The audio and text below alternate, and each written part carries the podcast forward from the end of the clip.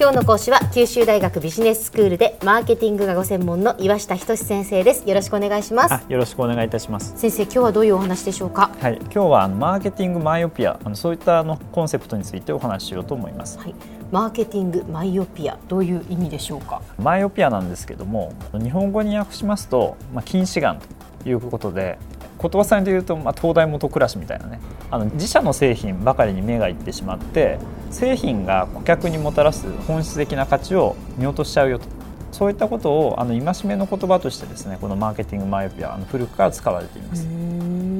まあ、しっかりとですねお客さんが何を求めているかを見定めてビジネスを定義しなさいよと、まあ、そういったことですね。で1960年代のアメリカの鉄道会社の事例が、まあ、必ずこのケースで出てくるんですね。はい、1960年代にアメリカで鉄道産業というのはあの自動車がちょうどあのこの時代出てきましたのでそれによってあの衰退しちゃったわけです。ええあの自動車ってあの非常に便利でこの時代から低価格で売られましたので普及してで鉄道の利用客もあの自動車をまあもちろんですね利用するようになっちゃったよ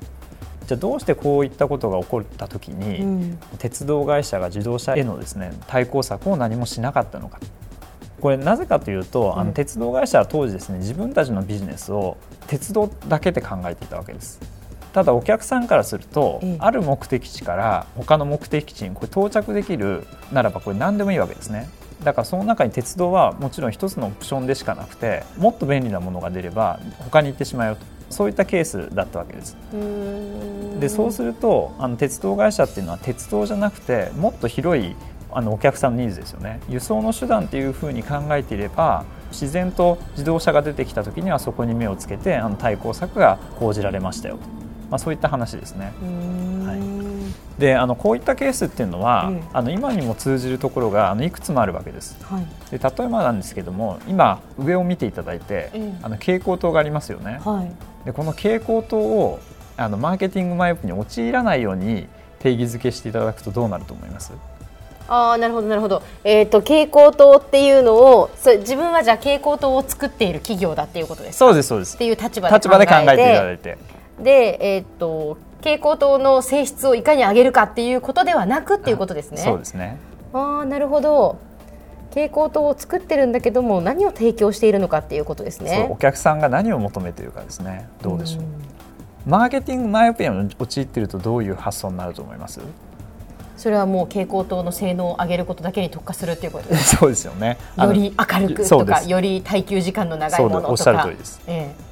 それだとあのマーケティングマイオピアですよね。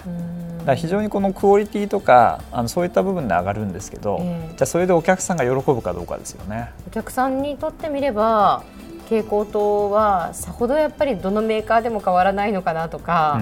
思いますよね。うん、そうですよねだからあの実際に蛍光灯でこれ性能を上げても今ほとんどこれお客さんからすると、うん、あの違いのないコモディティ化っていうそういった現象になっちゃ起こってるわけですね。はいはい、でそうするとどうなるかっていうと例えばあの自社よりちょっと性能のいいね蛍光灯が出てもその分価格が高くなってたら買わないっていう、まあ、そういったところになるわけですね。そうですね、はい、違いがないんでね。よっぽど画期的なことが起こらないとね、はい、できないっていうことですね。えー、でそうすると蛍光灯の場合にはあのどういうふうにビジネスを定義すればいいかと。お客さんこれ明るさの提供を求めてるわけです。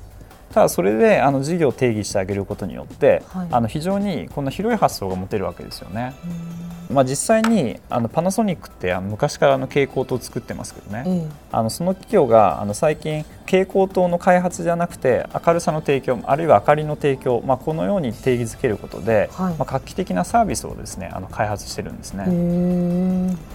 であのどういったあのサービスかと申しますと、うん、パナソニックの明かり安心サービスと呼ばれるあのサービスです。はい、でこれはまさにあの明るさの提供を行うサービスで、うん、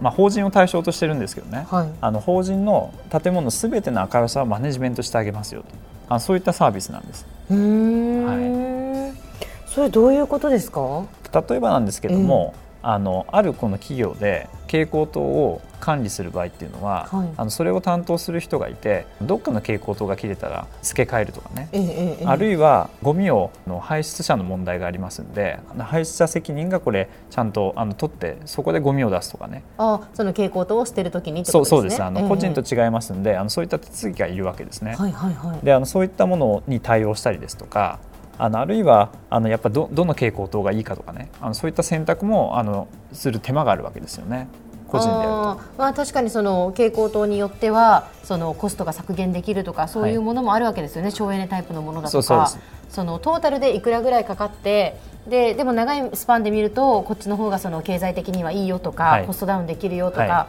い、そういう全部のことをじゃあもう一括してやるっていうやってくれるっていうことですね。はい、ですんで、まあ、この場合にはもちろんあの蛍光灯の処理の手間ですとか、うん、あの心配は省けますしあるいは先ほど申しましたあの排出者の責任もなくなると。うんあと、まあ、マニフェストって言われるものも必要なそうなんですけども、まあ、それの発行とか管理も必要ないよと。だからまあトータルで合わせて、まあ、非常にこのあのコストもねあの安く済んで、まあ、非常にこの便利もいいというサービスがこのあのサービスなわけですね。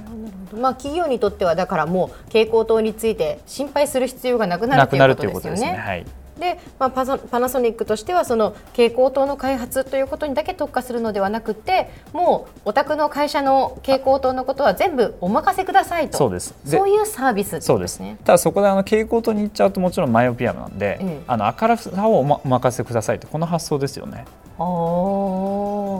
そうか蛍光灯に限らないわけですね。そうそうです。明るさがこうポイントです。明るさはお任せくださいなんです、ね、そうです。明るさを全部管理させてくださいっていう発想ですね。へえなるほど。ついつい確かにそのマイオピアというのに陥りそうな気はしますよね、はい、結構陥りますね。あの企業の方。は、ね、もっとだから広い視野を持って、はい、そのお客さんが何を求めているかですよね、えー、そこが重要なんだ、はい、ということですね、はいでは先生今日のまとめをお願いします。はい、あの今日はあのマーケティングのマイオピアの近視眼についてお話をしました。あの企業自分の製品を扱っていると、まあ、内向きになりがちなんですけれどもあのお客さんが本質的に何を求めているかあのそれを、えー、しっかりとですね見極め見定めるためにあのこのマーケティングマイオピアの下を持っておくとあの非常に有効かと思います。今日の講師は九州大学ビジネススクールでマーケティングがご専門の岩下仁先生でした。どうもありがとうございました。ありがとうございました。